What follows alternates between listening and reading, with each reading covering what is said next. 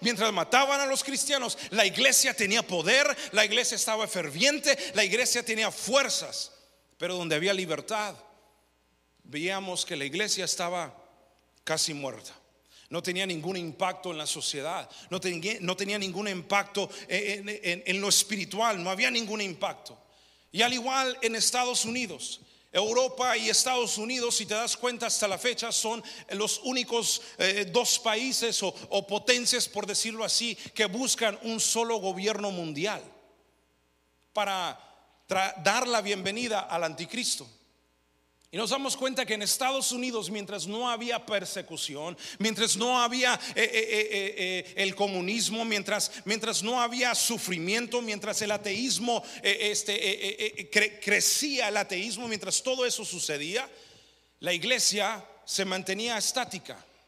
Es decir, no miramos hasta la fecha el poder de la iglesia, no miramos hasta la fecha el poder del creyente que dice tener. Aún el clima moral dentro de Estados Unidos ha decaído. Aún el clima moral, aún en Europa, en el este, ha decaído. ¿Por qué? Porque ya no hay sufrimiento allí, ya no hay persecución.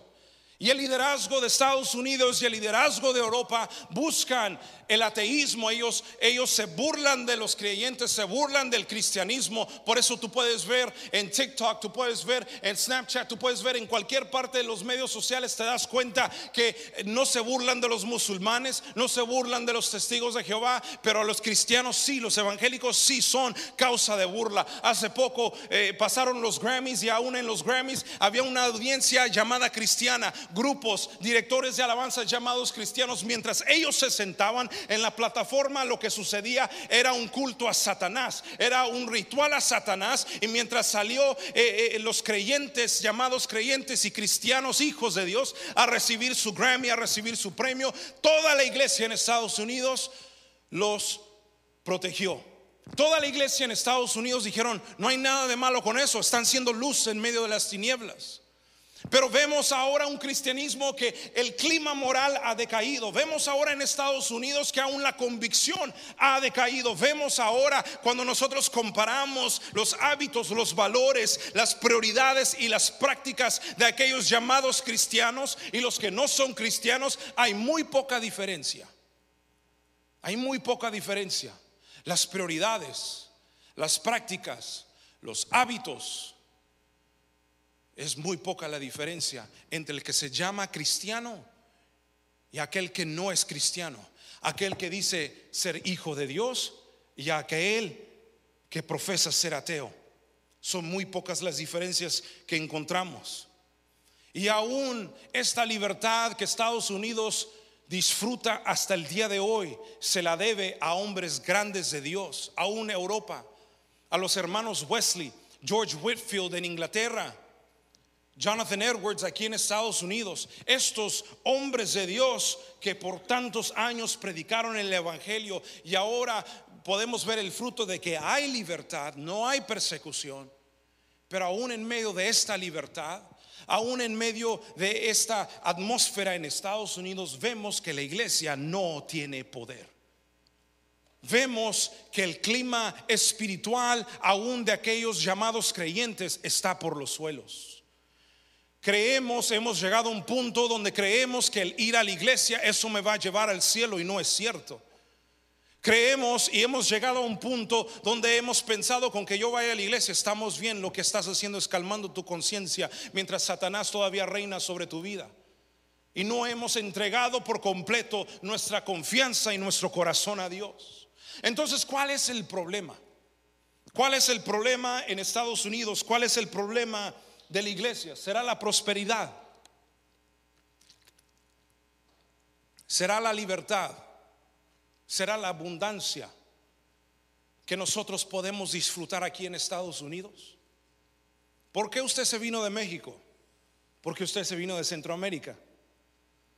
No me diga, no, es que allá me voy a casar con una gringa, ojos verdes, una rubia. No, no, no. No, es que allá el Señor tiene mi príncipe azul, rubio, alto, ojos azules, así como el que sale en la televisión. No, no fue por eso. Mira a su lado y se va a dar cuenta que no es rubio. Y si es rubio, pues se lo pintó. Amén. No fue por eso. ¿Por qué fue que usted se vino a Estados Unidos? por necesidad, porque no había suficiente. Nos vinimos a Estados Unidos y ahora, gracias a Dios, nosotros podemos disfrutar de la prosperidad. Pero ¿cuál es el problema entonces? Que cuando venimos a los pies de Cristo, nosotros no tenemos ese poder. Falta esa convicción. ¿Sabes cuál es el problema? El problema no es la prosperidad, el problema no es la libertad, el problema no es no, no, necesariamente es la abundancia, no. Son los peligros que entran sutilmente a través de la prosperidad, de la libertad y de la abundancia. Ese es el problema. Aquellos peligros que entran sutilmente, aquellas cosas, aquellos pensamientos, aquellos hábitos, aquellas prácticas que entran sutilmente sin que, te, sin que te des cuenta que está entrando. ¿Por qué? Porque es parte de lo que sucede. Cantares en el capítulo 2 y el versículo 15 dice lo siguiente, cazadme las zorras, las zorras pequeñas que echan a perder las viñas. Y luego dice, porque nuestras viñas están en cierne. ¿Sabes qué está diciendo? Tu vida es una viña. Tienes que cazar, tienes que buscar, tienes que atrapar aquella puerta que está abierta, aquellas pequeñas zorras que vienen a destruir la viña, a destruir la iglesia. Tú tienes que pararlas, tú tienes que matarlas, tú tienes que cazarlas, tú tienes que cerrar cualquier parte del muro que se haya caído en tu vida. Tú tienes que llegar a repararlo. ¿Por qué? Dice, porque nuestras viñas están en cierne. ¿Qué significa eso? ¿Qué significa nuestras viñas están en cierne? Significa lo siguiente, es estar algo que está muy en sus principios, es decir, nuestras viñas están en su principio, es faltarle mucho para que llegue a su perfección. En otras palabras, es algo que apenas comienza. Y por eso llega el enemigo cuando apenas comienzas en la fe. Por eso, cuando tú fuiste a un culto y tú dijiste, ahora yo creo, he recibido fuerzas de parte de Dios, ahora yo creo que Dios va a hacer algo en mi vida, tengo las fuerzas para clamar por mis hijos, para clamar por mi familia, ahora siento las fuerzas de Dios, apenas vas comenzando de nuevo y llegan las pequeñas zorras para destruir la viña. Llegan aquellos pensamientos, llegan aquellas amistades, llegan aquellos rumores, llegan aquellos chismes, llega aquel espíritu de contienda en contra de tu vida para decirte, fijaste, te diste cuenta. ¿Y por qué están haciendo aquello? ¿Y por qué nunca te has puesto a pensar por qué la Biblia dice esto y dice lo otro? No, sí, sí, tienes razón. No, el hermano levantó la mano que, que estaba enfermo, pero él dice que Dios sana, pero ya lleva la mano levantada un año. No, pues a mí se me hace que no. no las pequeñas zorras que vienen a destruir la viña. Son las pequeñas zorras que vienen a destruir la viña. Y entonces la iglesia en la Odisea, volvemos al capítulo 3, la iglesia en la Odisea, debemos entender qué era la Odisea. La Odisea era una ciudad muy importante.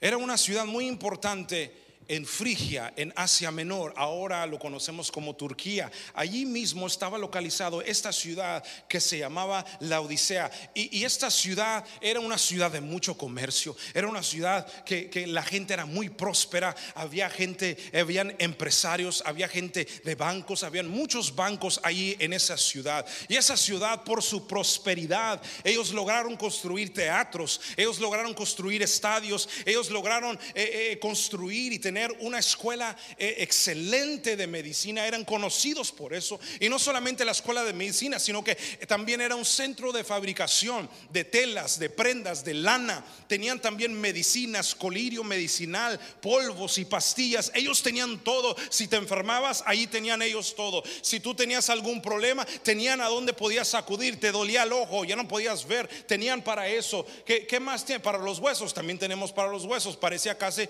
eh, los mercados en México, tiene una, una, colcha, si tengo una colcha, pero de pronto, ¿verdad? Usted no tiene pastillas, no, también tengo pastillas, usted pida, usted lo que quiera, aquí se lo tenemos. Y nos dijo una señora ahora que estábamos en México, venga para acá, señorita, señor, venga para acá, iba caminando con mi mamá, me dice, venga señorita para acá, nosotros acá no le robamos tanto como los otros.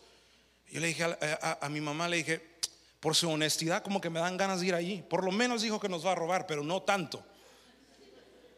Y entonces la iglesia en la Odisea, el pueblo, la ciudad de la Odisea era conocido por esto. En otras palabras, ellos eran autosostenibles. Ellos se, se sustentaban, eran, eh, eh, eh, ellos tenían abundancia, no tenían necesidad de nada. Es más, si tú lees en la historia, en el año 60 después de Cristo, sufrieron un gran terremoto y ellos, lejos de pedirle al imperio romano que enviara dinero para construir todo de nuevo, ellos mismos se costearon todo. Ellos mismos construyeron todo. ¿Por qué? Porque tenían dinero, eran prósperos, no tenían necesidad de absolutamente nada. Era una cultura que se enorgullecía en su economía que, ellos se enorgullecían, que no escaseaban absolutamente nada, tenían todo. Tenían dinero, tenían restaurantes. Es más, tenían lugares donde tú podías ir y comprar ropa. Y ahora nosotros los conocemos como los moles. Ellos tenían absolutamente todo. No había pobres en esa ciudad.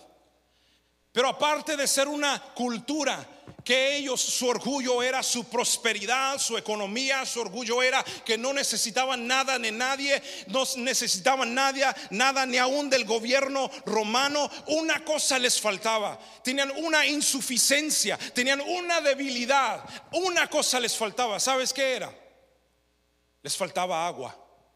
La Odisea no tenía su propia fuente de agua, tenían todo lo demás, pero no tenían agua. Tenían ropa, pero no tenían agua. Tenían medicina, pero no tenían agua. Lo más esencial para vivir la vida, lo más esencial para una cultura, lo más esencial para una ciudad, no lo tenían la Odisea, tenían todo lo demás. Pero sin agua, tú no puedes vivir. ¿Cómo entonces hacía la Odisea? ¿Cómo hacía la Odisea entonces para, para obtener agua? ¿Cómo le hacían ellos para cocinar, para tomar agua? ¿Cómo es que ellos le hacían? Ellos recibían agua de dos ciudades cercanas. La primera tiene por nombre Heriápolis y la segunda tiene por nombre Colosas. De allí viene el libro de Colosenses y Pablo estuvo por allá. Pero ellos tenían esa necesidad y el agua que ellos recibían, lo recibían en, como en, aqueducts, acueductos, Se, dice, en español, ¿sí o no? Alguien que me corrija, porque se lo dije bien. Luego cuando los que me están viendo, perdón, yo no nací en México, nací aquí, entonces unas palabras se me sacan fuera de onda, amén. Pero ténganme paciencia. Pero recibían el agua de esa manera. A cuatro millas estaba la próxima ciudad de Heriápolis. Heriápolis era conocida por sus termas de agua, es decir, tenía aguas termales, es decir, había agua caliente que salía de Heriápolis y de allí viajaba a cuatro millas y llegaba a la Odisea. Al otro lado de la Odisea estaba Colosas y recibían el agua fría de parte de ahí, de esa ciudad que se encontraba al sur. Y entonces para cuando el agua caliente y el agua fría de Colosas llegaba a la Odisea, ya el agua ya no era fría, ya el agua no era caliente, el agua era tibia. Y es precisamente a esta iglesia que Dios le está hablando. A la iglesia, a los llamados creyentes, a los llamados cristianos, les habla y les dice, tengo una cosa contra ti. Yo conozco tus obras, pero tú no eres frío, tú no eres caliente, eres tibio. Y por cuanto tú eres tibio, yo te vomitaré de mi boca. La Odisea tenía absolutamente todo.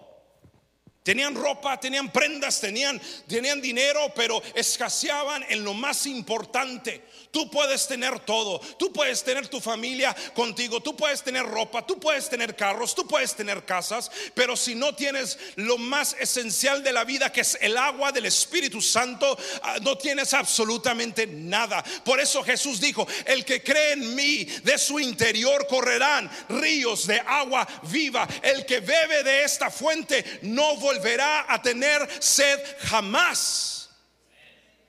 Y es Jesús es Jesús el que habla y dice, el agua que ustedes tienen es tibia. Y esta agua me causa asco a tal punto que te vomitaré de mi boca. Pero ¿por qué Jesús dice eso? En el capítulo en el capítulo 3 y el versículo 14 comenzamos leyendo y dice, escribe al ángel de la Odisea, es decir, al pastor de la iglesia en la Odisea, he aquí el amén Amén quiere decir así es. En otras palabras, es verdad, verdadero. Así dice el verdadero, el gran yo soy, el testigo fiel, el principio de la creación de Dios. Dice esto. ¿Quién es el que está hablando? Es Jesús. Es Jesús. Y después sigue diciendo lo siguiente. En el próximo versículo dice, yo conozco tus obras, que ni eres frío ni caliente. Ojalá fueses frío o caliente pero por cuanto eres tibio y no frío ni caliente, te vomitaré de mi boca. Le habla a la iglesia. Y esta es una ilustración de la condición de la iglesia ahora en día. Una iglesia que se jacta de su economía. Una iglesia que dice, no tengo necesidad de nada. Es más, hermano, nosotros mandamos a misiones. Nosotros ayudamos al pobre, ayudamos al enfermo. Eh, nosotros tenemos dinero, estamos bien, no necesitamos de nada tenemos buenas bocinas, tenemos buenos músicos, tenemos buena alabanza, gloria a Dios, tenemos algo muy bonito. Ya vamos a comenzar el segundo culto. Una iglesia que se jacta de su economía. Y número dos, la condición de esta iglesia que se jacta de su religiosidad. Porque debes entender que no solamente eh, eh, uno se puede jactar por la economía y lo que Dios ha dado, sino también por la religiosidad.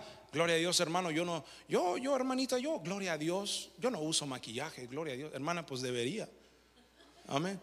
No, eh, hermano, gloria a Dios. No, yo, mire, usted ve a todos esos barbudos, sí, se van para el infierno, porque yo, yo me afeito, porque yo soy limpio delante de Dios, así me quiere Dios. Qué gran sorpresa se va a dar cuando llegue al cielo y vea a Jesús con barba y bigote, Pero gente que se jacta de su religiosidad. No, gloria a Dios. Yo uso corbata, hermano. ¿Y usted por qué no usa corbata? Hermano, yo uso botas, pero yo nací en Texas, Gloria a Dios, hermano amador. No, y, ustedes, ¿por qué no? Usted sabe que uno es más santo cuando usa botas. Eh, gente que se imagina toda, toda, toda tontería. Y una vez escuché a una persona que, que, dijo, digo lo de la barba porque una vez una persona me dijo, ¿por qué tienes barba? Le digo, porque pues me sale y me gusta. Porque hermano, si las mujeres usan maquillaje, ¿por qué los varones no pueden usar barba? Usted quiere verme sin barba, hermano. Yo quiero que el Espíritu Santo sea bienvenido, no que entre y me mire y diga, me equivoqué y se vaya a otro lugar. Entonces yo dejo que la barba crezca, así uno está feito, pero no tanto. Estamos como la señora aquella que dijo, aquí le robamos, pero no tanto. Entonces me dijo esta persona, tú sabes que de acuerdo a la palabra, el afeitarse, el dejarse crecer la barba es pecado. enséñame dónde. No, pues, no, ahí dice, no, pero ¿dónde? No, no, no, pero es que es que es cierto. Ok, pero ¿dónde? Y es una iglesia que se jacta en su religiosidad. Una iglesia que dice, yo voy a la iglesia todos los días. Yo voy a la oración, yo voy a las noches del Espíritu Santo, yo estoy involucrado. Se jacta de su religiosidad, pero una cosa tiene es que el agua que tiene por dentro no es ni fría, no es ni caliente, es tibia.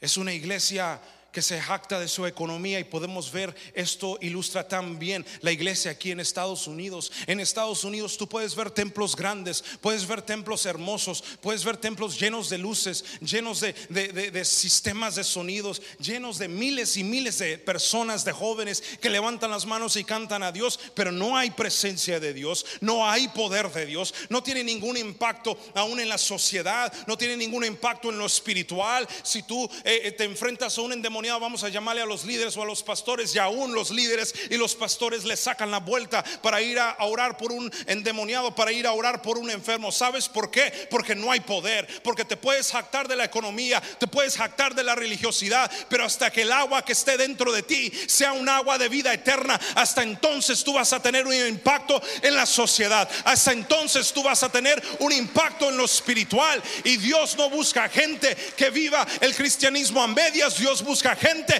que tenga un compromiso con Él, gente que diga, no importa lo que pase, allí voy a estar, no importa lo que sucede, yo voy a seguir clamando.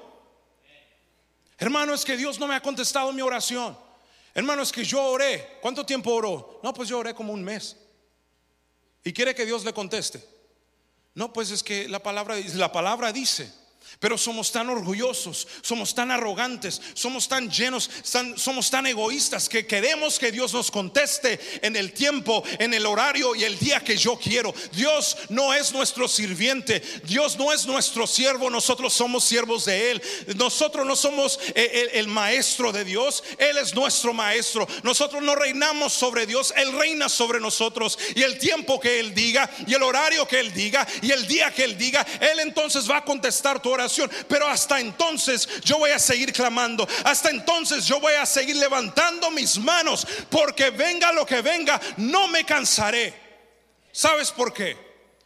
Porque el agua que llevo por dentro, el espíritu que llevo por dentro, es un espíritu, es agua que salta para vida eterna.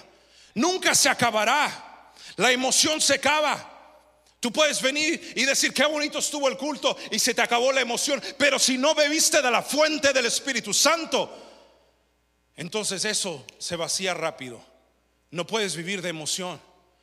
Ahora vivimos en, un tiempo donde la prioridad de la iglesia no es adorar a Dios, no es eh, eh, eh, llevar el Evangelio a toda criatura. Vivimos en un tiempo aquí en Estados Unidos donde el Dios que reina sobre la iglesia se llama trabajo. Se lo voy a comprobar muy sencillamente. ¿Cuánta gente usted ha conocido que dice, hermano, un placer conocerlo, hemos estado aquí tres años, pero me ha salido una oportunidad en, otra, en otro estado. Y mi familia y yo nos vamos a ir para allá porque me ha salido una muy buena oportunidad. Me van a pagar a 25 dólares la hora. ¿Sabes lo que haces? Mueves todo tu mundo, toda tu vida por un trabajo. Yo he conocido gente que mueve toda, toda su vida por ir y estar donde está el mover del Espíritu Santo. Por ir y estar ahí en esa iglesia, ahí hay poder, en esa iglesia, ahí hay presencia, en esa iglesia, ahí hay milagros, yo me voy para allá. ¿Tú has conocido gente así? ¿Tú has conocido gente que dice, yo me voy a vivir donde está más cerca de la iglesia. Yo hace poco estaba hablando con una persona y esta persona acabó, eh, se, movió de una iglesia para otra iglesia. Y la iglesia donde está sirviendo, ahí Dios eh, eh, lo está bendiciendo. Pero ahora me habló hace algunas semanas y me dice, estamos buscando casa, ayúdanos a orar. Le digo, ¿por qué? ¿Qué va a pasar con tu casa? La vamos a vender, pero ¿por qué la vas a vender? Dice, porque queremos irnos a vivir más cerca de la iglesia. Digo, ¿y eso? Dice, porque ahí Dios nos ha llamado. Te das cuenta que el compromiso no lo tienes con Dios, el compromiso lo tienes con tu trabajo. Porque si tu trabajo te llama para trabajar domingo, te vas. Porque si tu trabajo te llama para trabajar ahorita, te vas. Es prioridad. Oh, al salir, al salir del culto nos vamos a ir a trabajar, hermano. Tenemos que, tenemos, tenemos tiempo. No, no, no. Si tu compromiso es con Dios y Dios es prioridad en tu vida, ¿tú crees que Dios te va a dejar avergonzado? ¿Tú crees que Dios te va a decir, bueno, pues ni modo, a ver cómo le hace, me puso a mí primero, pero a ver cómo le va?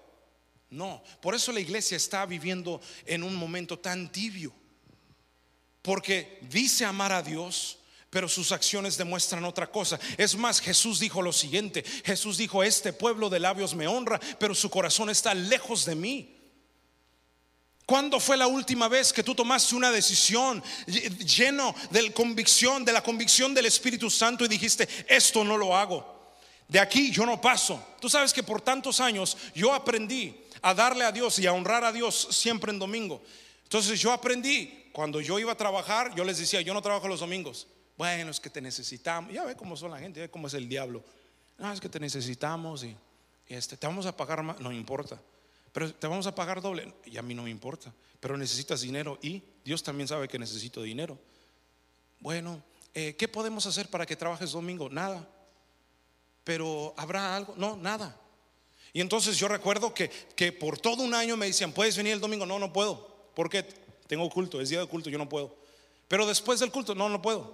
Puedo pasar a visitarlos, pero me voy, pero yo no me quedo a trabajar. Les traigo lonche si quieren, pero yo no me quedo a trabajar. Pero es, que necesitamos la ayuda. No es mi compañía, no es mi problema, no es, mi, mi prioridad es con Dios. Entonces recuerdo que llamaron a una persona, ya ve que está el supervisor, luego el supervisor del supervisor, luego el supervisor del supervisor del supervisor. Llamaron al supervisor del supervisor del supervisor de mi supervisor que pudiera venir a hablar conmigo. Me dice, Eduardo, ¿qué podemos hacer? Pues nada. Me dice, ¿qué puedo hacer para que vengas por lo menos a una reunión el domingo? Yo sonríe, pues ven tú a mi reunión también. me dice, no, no, no, es que tengo que trabajar. Ok. Me dice, pero mira, le dije, te doy media hora. Me dice, puedes venir una hora y te traigo desayuno. Ah, con comida, está bien. Pero ¿a qué horas? Me dice, de tal hora a tal hora. Ah, no, le digo, porque el culto comienza a esa hora. Yo tengo que estar antes. ¿Pero por qué? Porque yo quiero estar antes. Ok, bueno, de esta hora a esta hora. Ok, está bien. Pero va a haber desayuno. Sí, va a haber. Ok, aquí nos vemos. Y entonces después me di cuenta que entre todos los jefes había una apuesta. ¿Quién puede hacer que Eduardo venga por lo menos a una reunión el domingo? Y pues hermano, con comida y platicando, pues entiende la gente. Gloria a Dios. Entonces llegué yo. ¿Pero por qué? Porque yo tengo un compromiso con Dios, porque no hay nada ni nadie que pueda separarme de lo que Dios me ha llamado. Porque yo voy hacia donde voy, no importa lo que diga la gente, no importa lo que el mundo piense, yo voy hacia donde voy. ¿Por qué? Porque yo tengo un compromiso con Dios. Nadie me puede derribar, nadie, nadie me puede hacer un lado. Así yo no sienta ganas de ir, yo voy a ir. Así yo no, yo no tenga las fuerzas para ir, yo voy a estar allí. Y sabe que Dios hasta la fecha ha sido tan fiel conmigo. Recuerdo que aún en ese trabajo, eh, después de todo eso que me di cuenta que estaban apostando para ver quién hacía que, yo llegara, después de eso me agarraron un respeto y, se reían. Y me decían, ¿por qué tú amas tanto a la iglesia? ¿Y ¿Por qué? No, yo amo a Dios y Dios me pide que yo vaya a la iglesia. Y entonces después de allí me dejaban orar por la gente, me dejaban evangelizar a medio mundo y no me dicen absolutamente nada. Pero la iglesia en la Odisea había puesto su confianza en lo material. Había puesto su confianza en todo lo que tenía. Y dime si sí o no, esto es algo similar que pasa ahora en día. Hay gente que llega a la iglesia, hay gente que se congrega los domingos, que tiene suficiente, tiene pastillas en casa, tiene aseguranza médica, sí, tiene todo eso y por eso no hay necesidad. ¿Para qué orar? Yo voy a la casa y me tomo un Tylenol. ¿Para qué orar? Mejor voy al doctor. De todos modos, donde trabajo tengo seguro médico. No hay necesidad ni de buscar a Dios. Y por eso la iglesia está en el estado que está. No hay poder, no hay impacto espiritual, no se pueden ver los milagros, no, no, no hay poder del Espíritu Santo en la iglesia. ¿Por qué? Porque ha habido una iglesia que no confía en Dios ni aún en sus finanzas. Dígame si sí o no. En 365 días del año y no podemos diezmar, no podemos ofrendar. ¿Por qué? Porque lo que, lo que es mío es mío y de nadie más. Pero confías en Dios, pero tú dices que amas a Dios, este pueblo de labios me honra, pero su corazón está lejos de él. ¿Sabes qué es lo más triste? Lo más triste de todo esto es que hay una iglesia que es el centro, eh, eh, eh, el, humano, el hombre es el centro de la iglesia. Yo me reuní con un pastor y el pastor me dijo, yo tengo una hora con los congregantes porque de ahí ellos tienen cosas que hacer. Una hora y en una hora tenemos que cantar, tengo que darles la, la palabra, tengo que orar por ellos para que se vayan a la casa y llegue el próximo culto. Solo tengo una hora porque ellos tienen cosas que hacer. ¿Y sabes qué es lo más triste de todo esto? Lo más triste es que el 100% de todos los congregantes que dicen amar a Dios, pero demuestran una diferente actitud, creen que se van a ir al cielo. Creen que si Jesús llega en este momento se van para el cielo.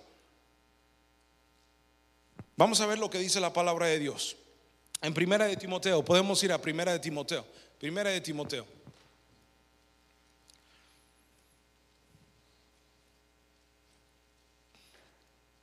Primera de Timoteo en el capítulo 3 y el versículo 1.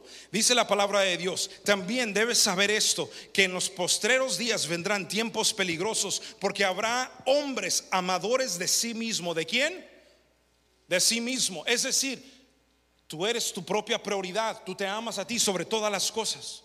Eres la prioridad en tu vida. Amadores de sí mismos, ávaros, vanagloriosos, soberbios, blasfemos, desobedientes a los padres. Eso le habla a los hijos y no solamente a los jóvenes. Usted que es padre, que también es hijo, desobediente. En otras palabras, no honras a tu padre ni a tu madre.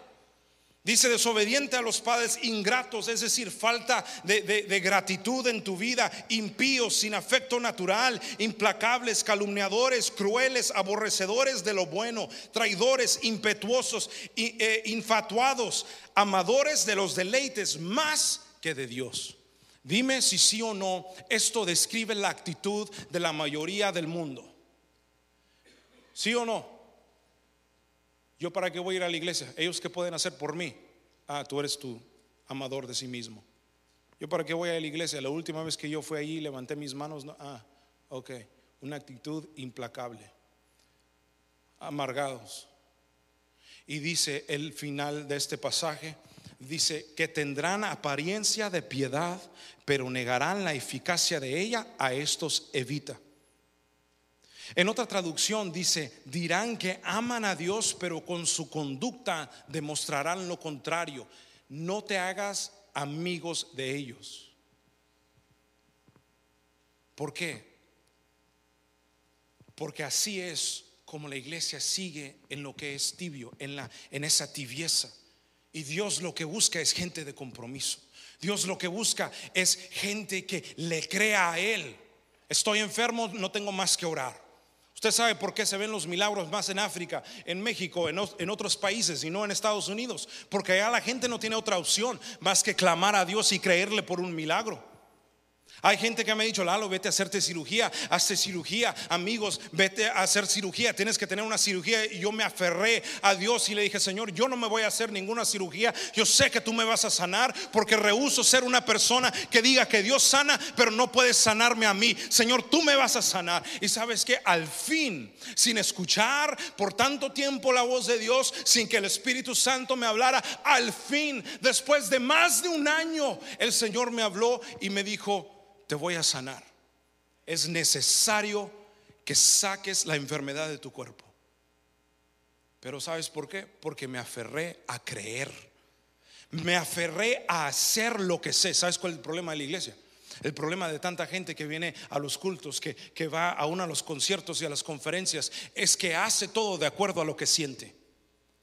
You do everything according to how you feel. I don't feel like going to church, so you don't go. Ah, today I feel like doing this. Well, then you do that. Esa es una persona de doble pensamiento. It's a double-minded person. And a double-minded person is inconsistent in all of his ways. Tú quieres conocer si una persona es, e, e, es, es, es de doble mentalidad, de doble mente, es inconstante en todos sus caminos. Entonces yo no hago lo que siento. I don't do what I feel. Yo hago lo que sé. I do what I know. But the problem is, pero el problema es que aunque sabemos lo que tenemos que hacer, no lo hacemos. The problem is, is although we know what we have to do, we don't do it. Eso se llama obediencia, hacerlo aunque yo no quiera. Eso se llama compromiso, hacerlo aunque no lo quiera hacer. Y eso es lo que le hace falta al pueblo de Cristo, compromiso en su relación con Dios. ¿Qué es compromiso? ¿Sabes qué es compromiso? Compromiso es hacer lo que dijiste que ibas a hacer después de que el estado emocional en el cual lo dijiste se haya pasado. ¿Cuánta gente, cuántos de ustedes no pasaron al frente y dijeron, Señor, vamos a pelear esta guerra, vamos a orar, vamos a clamar, pero se pasó la emoción, el compromiso se fue? ¿Por qué entonces Dios tiene que honrar lo que Él dijo que iba a hacer en tu vida? Si tú mismo no puedes honrar lo que dijiste que ibas a hacer. Porque Dios, Dios no está comprometido a cumplir su palabra en tu vida si tú no tienes el compromiso ni aún con tu relación con Dios. Es lo más difícil pelear la batalla, es lo más difícil pelear por la verdad, es lo más difícil pelear y levantarse y ponerse en pie y hablar de un Cristo que sana sabiendo que hay enfermedad aún en la misma casa. Es lo más difícil decir que Dios te puede perdonar y Dios te puede levantar cuando sabes que hay gente que aún eh, eh, te, identifica con el pasado. Es lo más difícil, pero ¿sabes que Se llama compromiso con Dios. ¿Cuánta gente no tiene compromiso con Dios. Porque a Dios se le sigue no por emociones, se le sigue por fe. Y la fe muchas veces no va de acuerdo con lo que tú sientes. Y somos tan egoístas que decidimos quedarnos sentados quedarnos en nuestra amargura y decir, vamos a ver qué pasa, esperar a ver qué pasa. Y dice la palabra de Dios, hace, hace la siguiente declaración en el capítulo 3, ojalá tú fueses frío o caliente, decídete, eres frío o eres caliente, pero por cuanto eres tibio, te vomitaré de mi boca. Toma la decisión. Me enciendo en el poder, me enciendo en el fuego del Espíritu Santo o no o me aparto por completo. Te voy a explicar. Eh, nos hacemos la pregunta, ¿por qué frío? ¿Por qué Dios da la opción de ser frío? Porque en el versículo dice, ojalá fueses frío o caliente. ¿Acaso Dios quiere que seamos fríos? ¿Acaso Dios quiere que seamos gente apartados? Te lo voy a explicar por lo siguiente. Primero, porque las aguas frías de Colosas, él, él le habla a la Odisea y se refiere a las aguas frías de Colosas. ¿Sabes por qué? Porque el agua fría refresca al cansado. ¿Sí o no? Usted ha salido afuera y está trabajando, ¿qué es lo que quiere? ¿Un café caliente? No. Si le van a dar café, un café frío, por favor. Frío, ¿por qué? Porque lo frío trae refrescura. Y el agua caliente lo que produce es que produce un efecto al enfermo, produce un efecto al dolor de huesos. Y la Odisea no tenía ni uno ni el otro. Es decir, eran inútiles en el ministerio. No podían traer refrescura al que estaba cansado, tampoco podían traer eh, sanidad al que estaba enfermo. No podían hacer ni una cosa ni la otra. Entonces Dios habla y les dice, ojalá tú fueses frío, escoge. Porque cuando eres tibio es tan difícil porque estás sentado alrededor de tu comodidad, porque no necesito nada, estoy bien. Y lastimosamente en Estados Unidos el creyente dice, si tengo dinero, si tengo carro, si tengo trabajo, todo está bien, estoy bien delante de Dios. Y no es así. Eso no es la bendición de Dios. Las cosas materiales no son la bendición de Dios. Entonces, ¿Dios quiere que yo sea frío? No. ¿Pero por qué? ¿Por qué dice Dios? Ojalá tú escogieses, escogieses que fueses frío o caliente. ¿Sabes por qué? Porque algo pasa cuando estás en la frialdad, cuando estás en la sequedad, cuando estás en la frialdad provoca sed, cuando estás en la, en la sequedad ahí hay sed. Cuando tú dices, bueno, estoy tibio, me aparto por completo, ¿sabes qué es lo que pasa? Entonces ahí Dios tiene todo el derecho de escuchar la oración de aquellos que están fervientes en el Espíritu Santo, que claman por tu vida. Y entonces el Señor dice, te apartaste por completo, pues ahora yo te voy a traer de regreso. Porque mira lo que dice el Salmo 63, dice, mi alma tiene sed de ti, mi carne te anhela en tierra seca y árida donde no hay aguas. Donde no hay aguas, dice, para ver tu poder y para ver tu gloria. Porque cuando tú decides, le das permiso a Dios, tráeme tú. Yo, yo no puedo, Señor, estoy tibio, yo no puedo, no siento nada. Atráeme tú tráeme tú a tu presencia. Porque cuando nosotros tenemos frío, sí o no, lo primero que hacemos es correr a lo que está calientito. Ahora cuando cayó nieve, ¿qué hacíamos? Vamos a encender la chimenea para estar calientitos allí. Ahora cuando fuimos para México en, en diciembre, estaba frío afuera y decía mi abuelo, alguien ponga la leña. No, pues ahí vamos toda la leña, el fueguito, para mantenernos calientitos. ¿Por qué? Porque llegaba el frío. Automáticamente el frío te lleva al calor. Y por eso el Salmo 63 dice, mi, mi, alma tiene sed de ti, mi carne te anhela y en tierra seca y árida donde no hay aguas, allí para ver tu gloria y tu poder. ¿Dónde ves la gloria y el poder de Dios? En tierra seca y árida. Pero es la voluntad de Dios que estés ahí, no. Pero si es la única manera para traerte, para salvarte, ahí Dios, de ahí Dios te sacará. En 1 Corintios capítulo 3, versículo 15 dice, si la obra de alguno se quemare, él sufrirá pérdida. Si bien él mismo será salvo, aunque así como por fuego. ¿Qué significa eso? Será salvo. La voluntad de Dios es que tú seas salvo. Así tú llegues tuerto, tú, así tú llegues manco, pero llegaste. Señor, aquí estoy, pero llegué. No pudiste tener todo lo que quisiste en esta vida, pero llegué, Señor, como por fuego. Como por fuego.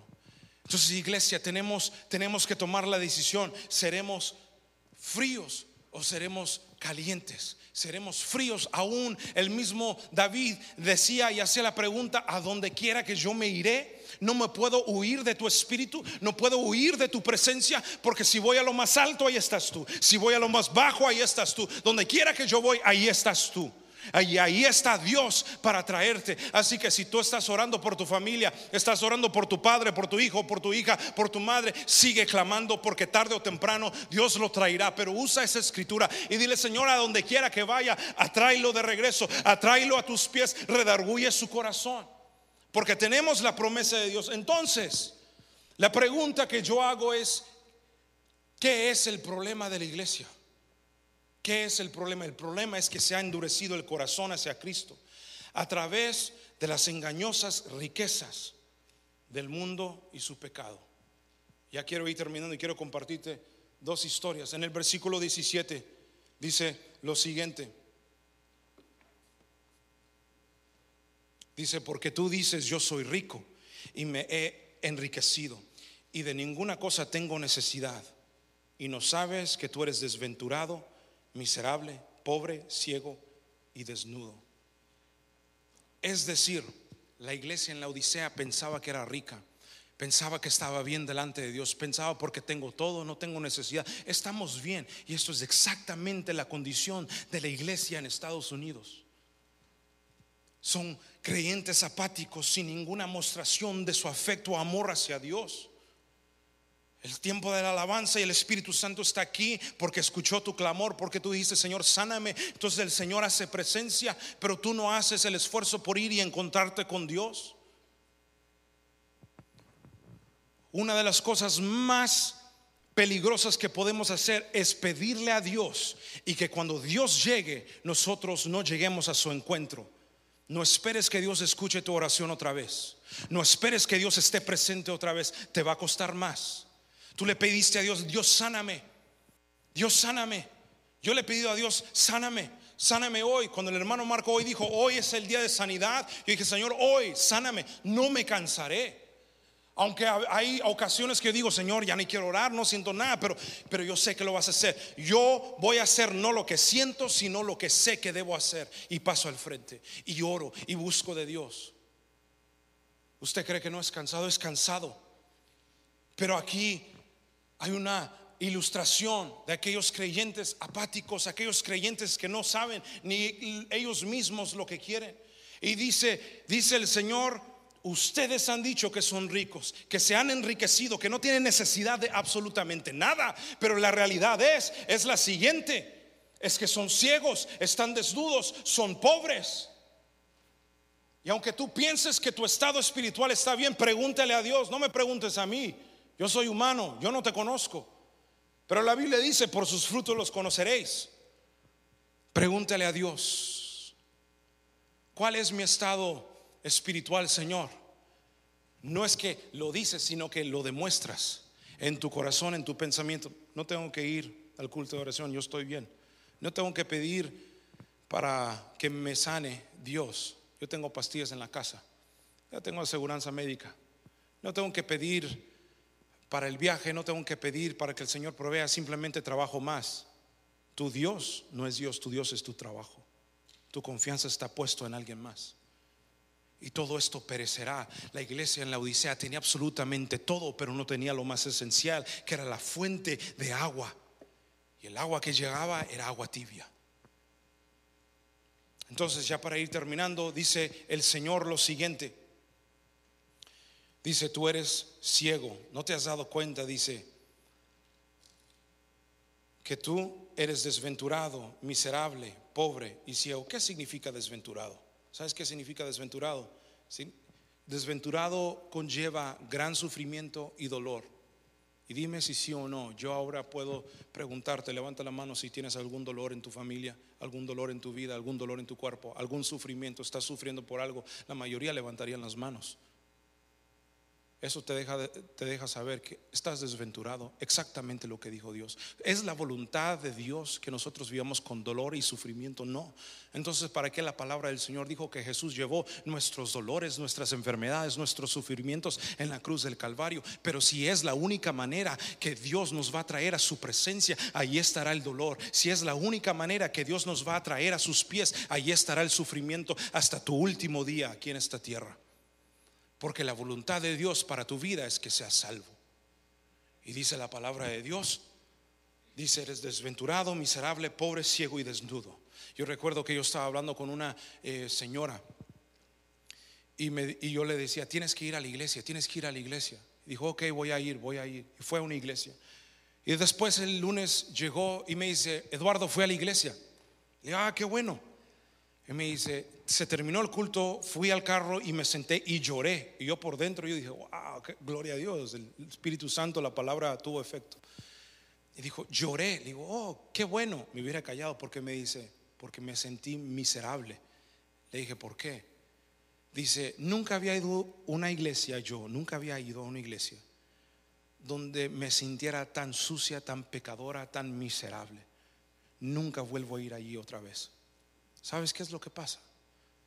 Que cuando eres confrontado por la palabra, el orgullo, la arrogancia, el ego, la autosuficiencia, no te deja. Y tú dices, no, esto no es para mí, es para alguien más. Esto no es para mí, yo voy a seguir donde estoy. Y ese ha sido el problema. Y por eso la iglesia sigue tibia.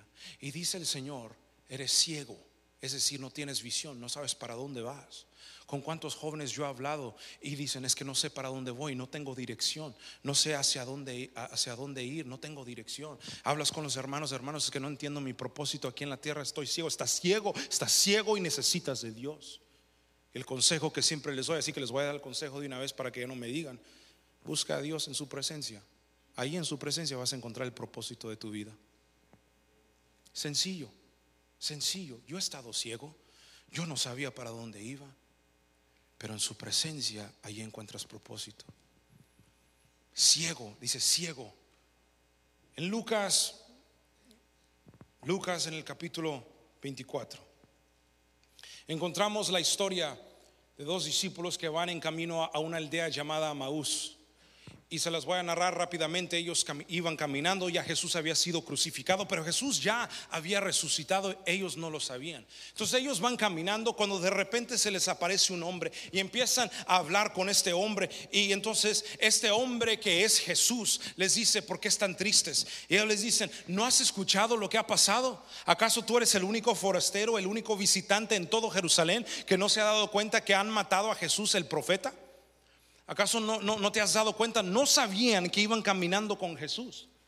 Y entonces dice la palabra de Dios que ellos iban caminando y se hizo tarde y llegaron a Emmaús.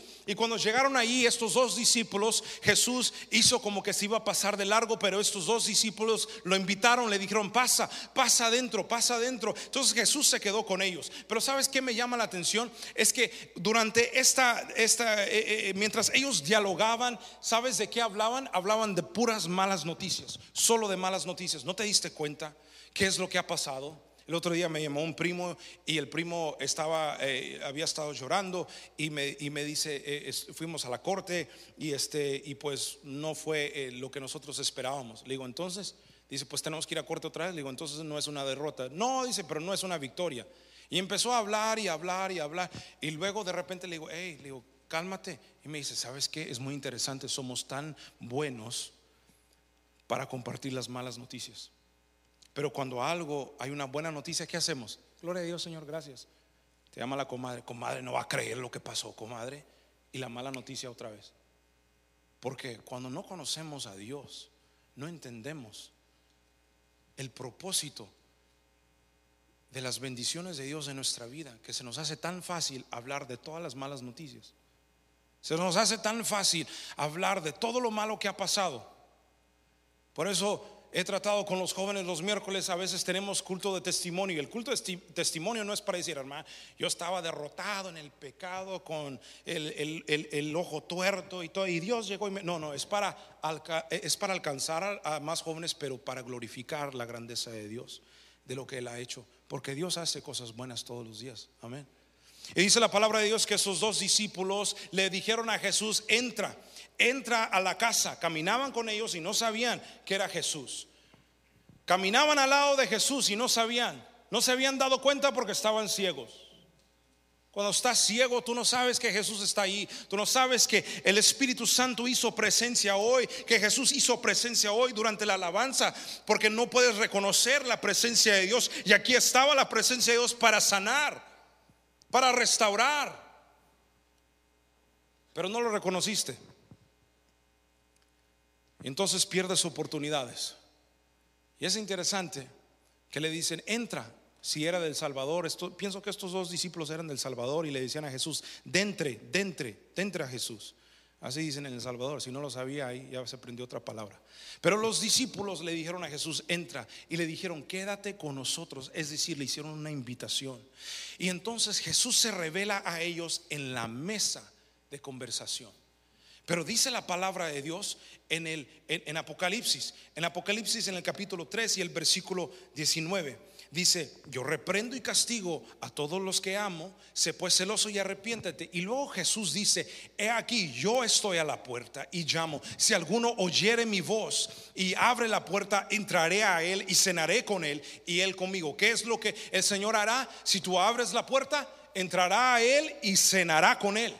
Esto no es para los incrédulos, esto es para los creyentes, porque la carta es para la iglesia en la Odisea, es decir, Jesús mismo le está hablando a los cristianos que se suponen que ya tienen la puerta abierta, le dicen, abre la puerta para que yo pueda entrar a ti y pueda cenar contigo.